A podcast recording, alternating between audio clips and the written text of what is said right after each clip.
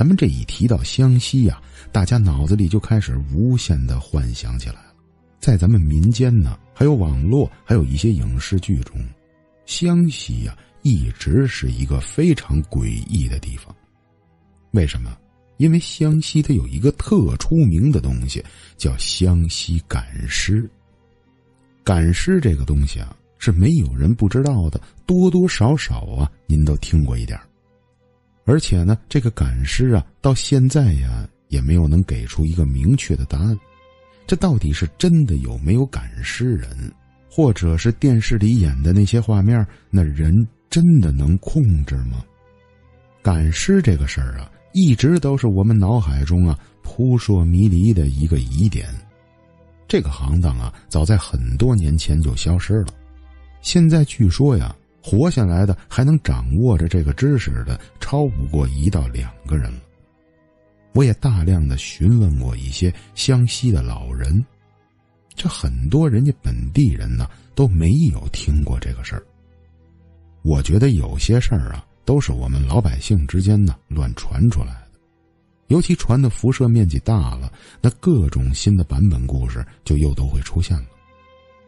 但是今天咱们呀要给大家说的呀，实际上并不是赶尸人，赶尸人呢已经不复存在了。但湘西的这些老猎人们啊，现在呀，有的还都正值壮年呢。他们的故事，那里边可比赶尸的事儿要吓人。因为这些猎手啊，当年在湘西呀是没有地方不去的。湘西本身就都是大山，这猎人打猎呀是非常危险的。第一，你身上啊得有功夫；第二，这些奇门异术你不掌握一点儿。那万一在山里的夜晚遇上了一些可怕的东西，那可就别再想回来了。这种啊，猎人出去打猎，遇到了不明物种或者是一些怪力邪力，让这个猎人呢永远都没有回到自己的家园。这种事儿啊，不是没有发生过的，湘西很多村子里都流传着这些故事。这不。今天给咱讲故事的这个彭程程，他的父亲就是一个末代的猎人。什么是末代的猎人呢？就是说这些猎手的最后一代人。按照咱们程程的记忆啊，他跟我说呀，我小的时候我家还有猎枪了，后来呢国家整体给收回的，所以说呢他的父亲呢应该是他们村子，包括他们那一代。最后一波啊，靠着打猎为生的本地人。那他父亲身上的故事，那可就多了去了。我呢，接下来就给你们讲几个程程跟我说的关于他父亲身上的事情。大家放心，我肯定是挑着程程给我讲的这多个故事里边啊，我觉得最让人害怕的故事，给你们慢慢的讲述出来。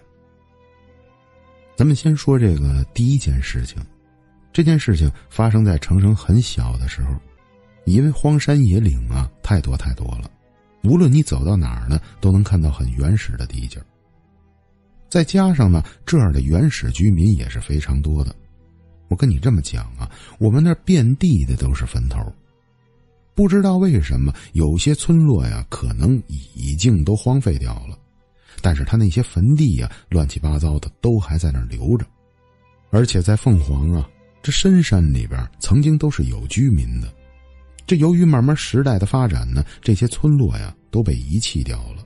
可是这些被遗弃掉的村落呀，里边不代表啊没有猎物去打，很多猎物呀，还有小动物都有可能藏在这个荒废的山村里边。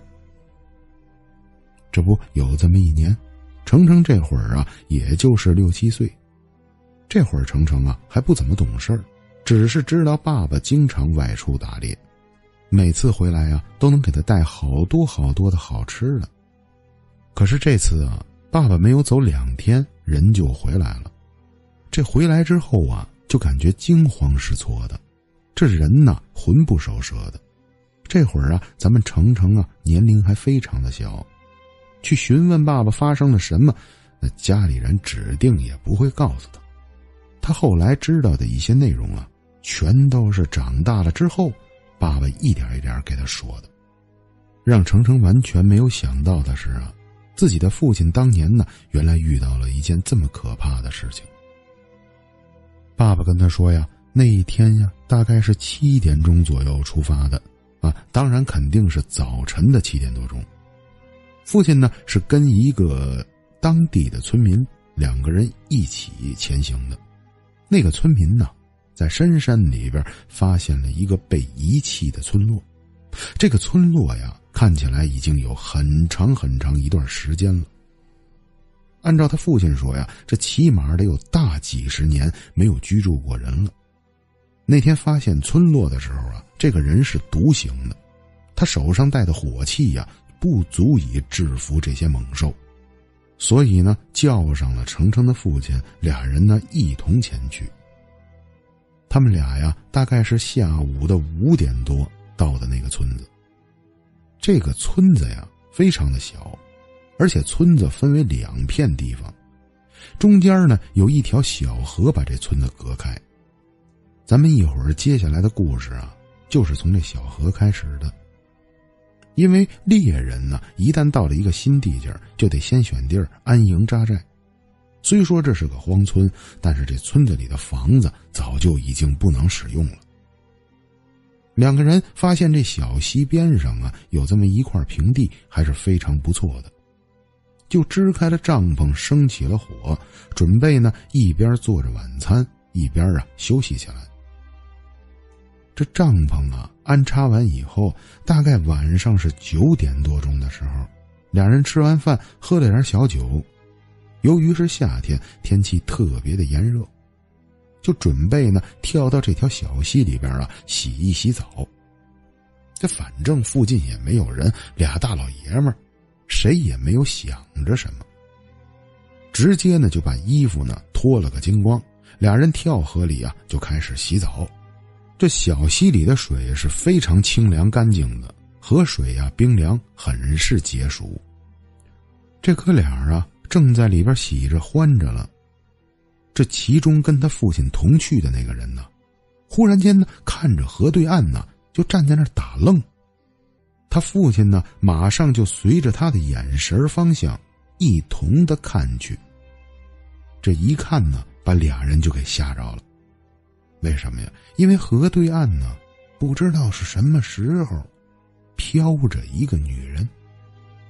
这女人呢，穿着一身脏黄脏黄、污旧的这么一件黄长裙。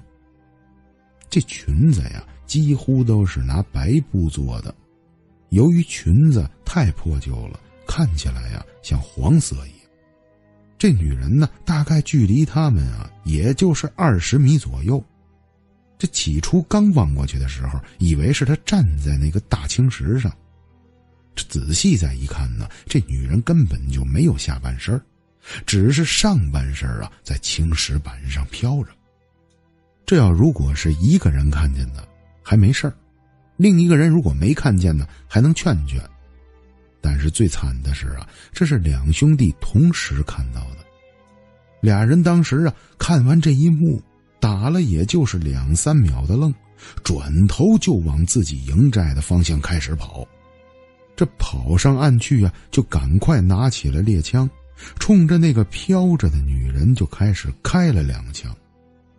这种枪的力量是非常大的，这子弹都能打死野猪。可是这子弹啊，打到这女人身上根本就没有反应，而且明显呢是从这女人身上直接穿过去的。这一下啊，这两个正值壮年的猎手就给吓傻了。什么猛兽都见过，什么怪事也遇到过，但真没有遇到说人不怕枪打的。这两个人当时是真不知道怎么处理了。俩人开完枪，相互看了一下，随性呢就赶快穿上了衣服。穿上衣服之后，简单的收拾了一下，就准备要逃跑。这父亲跟程程说呀。说，我们就在这会儿一直在收拾、在弄的时候，那女人就在河对岸的青石上一直站着，什么看着我们。我觉得啊，朋友们，我觉得这个当时应该是挺可怕的。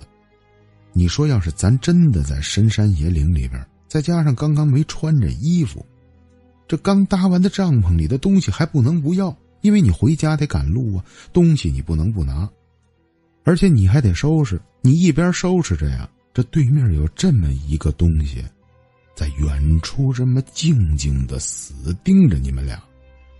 你们想一下啊。这要是换成别人呢，早就昏过去了。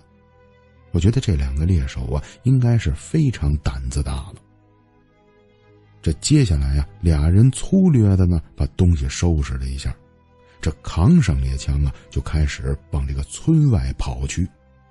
这一路跑啊，俩人连头都不敢回，不想再看到刚才的那个半了身子飘在空中的女人。程程的父亲说呀。说这个晚上赶这种山林路啊，是最危险的，因为很多厉害的动物，包括有毒的蛇，都是夜间行动的。在夜里遇上这种东西，你是来不及反应的，猎枪根本就没有用。一旦和这些毒性动物、大型动物近距离交手，人类呀是没有他们快的。可是这深知的危险，但还是得往山林深处跑去。因为后边追的你那个人啊，那是更可怕的东西。俩人在逃跑过程中啊，这手电筒啊一直都是往前方向照的，这是咱们人类正常的一个习惯。可是由于程程父亲的朋友啊，好像是脚底下踩了什么东西，忽然间哎呦了这么一下。正是因为这一哎呦，就哎呦出来大事儿。要光是之前在青石上看见那个女人，没有这么害怕。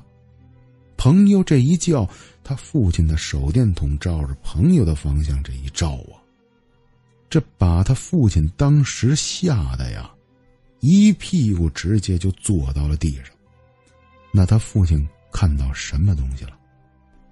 他手电光啊打到他朋友身上的时候，发现他朋友后背上边趴着刚才的那个女人。这女人呢，明显扒着他朋友的肩膀，半了身子在上边骑着，好像呢是他朋友一直在背着这个女人前行中。他父亲当时看见这一幕呀，这往后这么一错，脚底下一绊，咣叽就坐地上。坐到地上之后，也顾不了这么多了，开始就倒着往后边爬。这一边爬着呀，一边就大喊。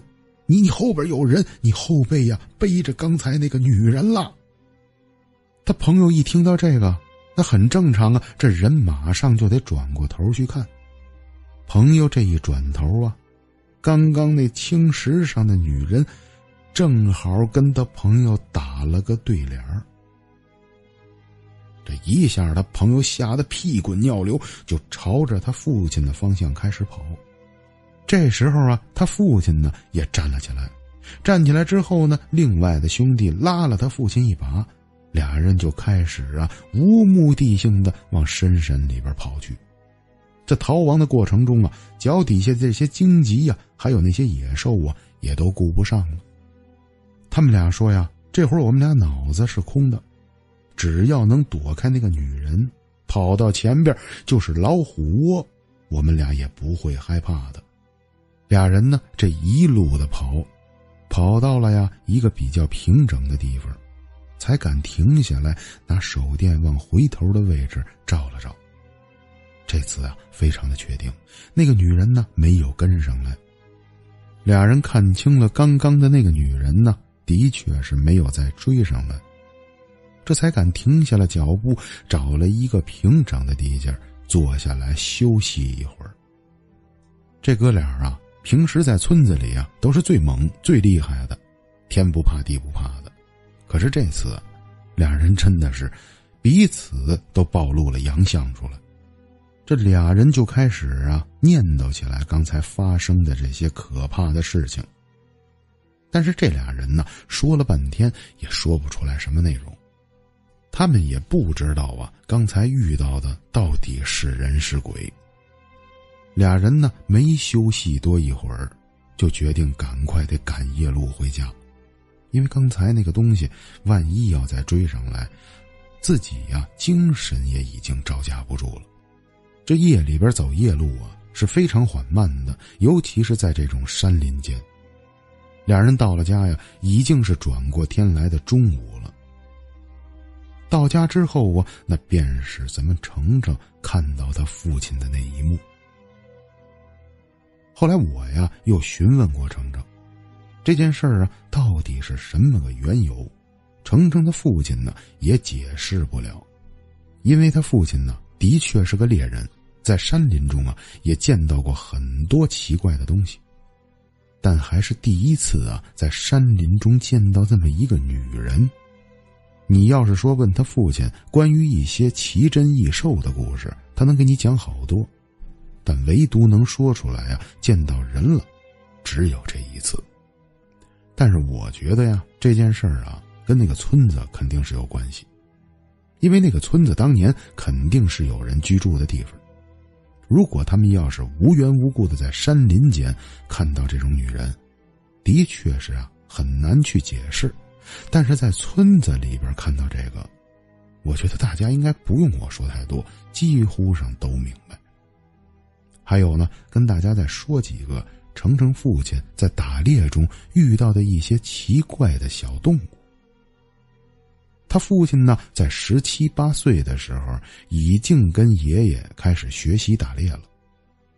有这么一天晚上啊，跟爷爷啊去拿兔夹子。什么叫兔夹子？就是放在地上的那种猎人布的陷阱，专门夹这种小型动物，例如獾子呀。兔子呀，或者是一些松鼠之类的。这爷俩呀，照着自己放好的兔夹子方向走着。这时候啊，天是很黑的，离着老远呢，俩人就看见自己放兔夹子的位置冒着亮光。这亮光啊，几乎是全白色的。走到亮光位置一看呢。一只全白色的小兔子在兔夹上趴着。那咱讲到这儿的时候，大家是不是就觉得不服了？这小白兔白又白，满地都是，这碰见个小白兔你也给我们讲？不是这么简单的。这只兔子呀，全身冒着白光，就好像啊可以夜明一样，它全身呢散发着光芒。再加上程程的父亲给我形容啊，说这小兔子连眼睛都是白的，身上没有一点的杂色。这爷俩当时看见这一幕呀，就顿时的害怕了，没见过这样的东西啊！这难道是萤火虫和兔子合体了吗？怎么这兔子还冒着白光啊？而且之前看到的小兔子几乎是黑眼睛、红眼睛。可这只兔子怎么是全白的眼球啊？爷儿俩呀，起初没敢过去，从旁边捡了一个木棍在远处捅了捅它。它的确是个活的，这明显呢就是一只兔子。俩人做了半天的心理准备，才敢上手摸它，帮他解开了脚下被夹住的那个兽夹。这小兔子呀，就好像无所谓一样。一蹦一跳的，帮着那山林里边就走去了。哎呦，这爷俩当时啊，你说害怕吧，还提不上；但是这种奇特的东西，这真是第一次见。这父亲回去之后啊，连续跟爷爷讨论这件事，可能讨论了得有大半年，弄得他们附近的村子还有别的村子，没有人不知道这传说。好多别的村民都说呀：“你这是遇上天上的玉兔下凡了，让你的那个夹子给夹着了。这亏得你们俩人善良，把他给放了，要不然呢，你可就惹了大祸了。”程程啊，也问过我，这到底是什么东西？我也说不清楚。你说这兔子还能冒光？这要是在城市，我觉得还有可能。因为这小兔子哪都跑啊，它要是滚上了这夜明粉，晚上的确呀是应该冒光的。但是在那个年代，他父亲这么小，再加上呢又是山村野岭，这哪来的荧光粉呢？我觉得这一点啊，咱们又解释不清了。但这个小兔子呀，咱们谁也没看着，谁也不知道是什么，这只能是啊，听程程的父亲给咱念叨念叨。这后来呀，程程又给我讲，说我父亲呢，还有一次在山林的打猎中，听到过一个奇怪的叫声。父亲在山林里边已经打了很久的猎了，有这么一天下午呀，准备去一个新地方探探路。但他刚来到这片树林呢，他就听到从这树林深处传来了一些可怕的叫声。这些身经百战的老猎人呢，什么动物都见过，这无论什么东西叫，几乎都能分辨出来这是什么物种。但是他父亲说呀，说这次我听到的这个叫声啊，咱先不说呀是什么声音，我先给你们讲讲有多大。我来到这片树林呢，我正在寻找着一些动物的窝。这忽然间，深处树林就传来一声轰鸣声音。在我认为啊，这声轰鸣声那绝对是要比老虎还要大的动物发出来的。声音呢，有点像牛叫，又有点啊像虎叫，比牛听起来呀要凶残。比老虎的那种嗷嗷的声音呢，又带着一分的低沉，而且这声音呢叫的不是一时半会儿，伴随着这个声音呢，我还听到沉重的脚步声。这后来我长大了，我才想，这难道那天我遇上恐龙了吗？这得是多大个的动物，这踩在地上才能出来这种咚咚咚的巨响声。不过呢，程程的父亲呢，这次比较幸运，这东西明显是往森林的深处走去，并没有冲着他的方向过来。